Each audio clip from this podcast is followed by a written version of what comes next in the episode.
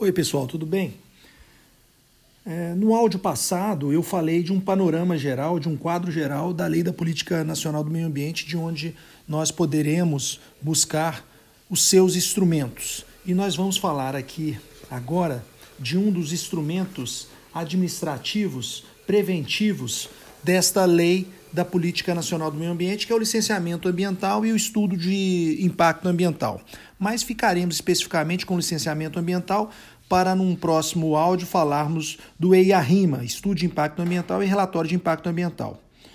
Ó, a primeira coisa que se coloca na doutrina é uma distinção entre licença ambiental e licença administrativa. A licença administrativa é um ato declaratório vinculado, ou seja, se você cumpre é, as etapas necessárias de determinado procedimento, você tem direito a esse ato declaratório, a essa licença administrativa, ao contrário da licença ambiental, que já é um ato complexo e tem características distintas.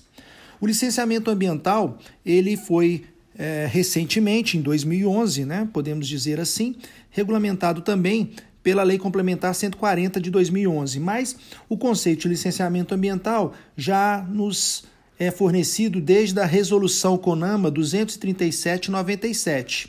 O artigo 1 e o inciso 2, respectivamente, irão nos dar o conceito de licenciamento ambiental e licença ambiental. Licença ambiental como um ato administrativo e licenciamento ambiental como um, um procedimento administrativo e outros também irão denominar processo administrativo.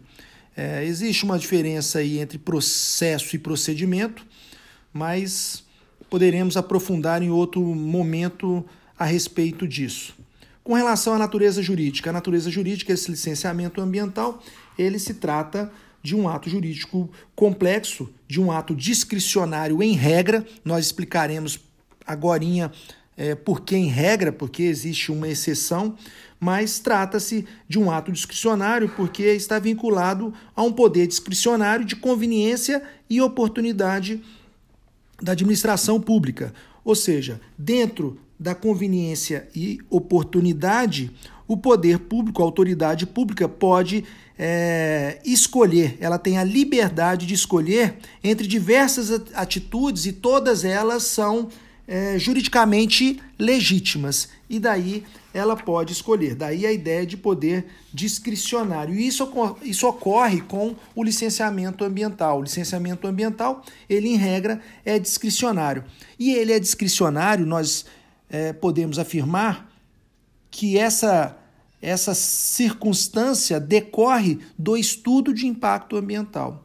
O estudo de impacto ambiental é um estudo bastante complexo, né, que não oferecem é, respostas objetivas.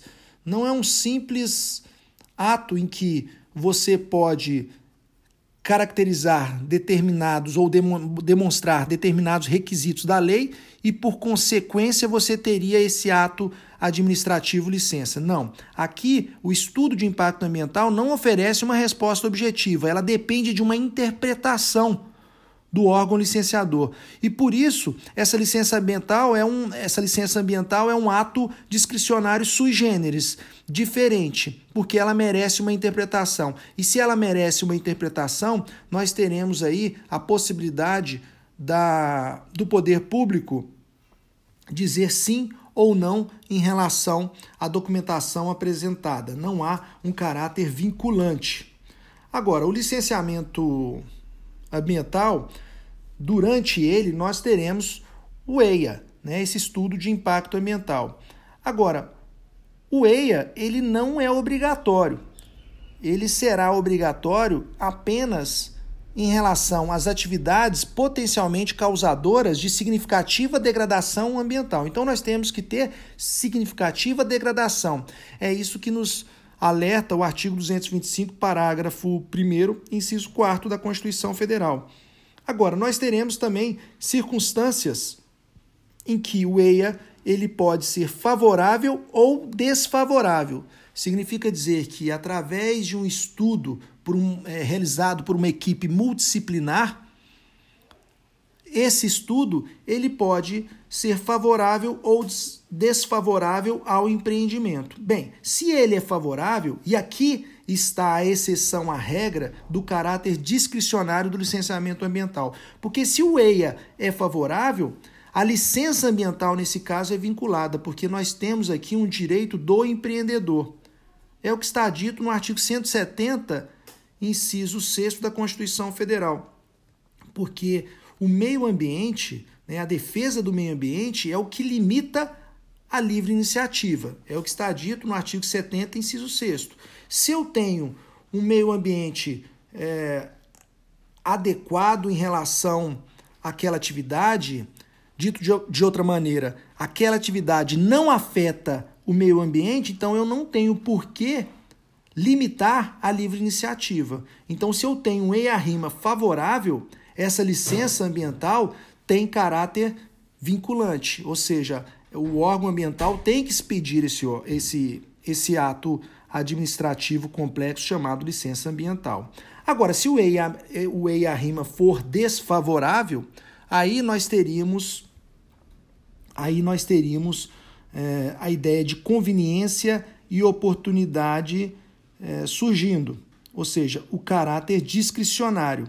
Então, é, o critério de conveniência e oportunidade significa avaliar a concessão ou não da licença ambiental baseada no princípio do desenvolvimento sustentável.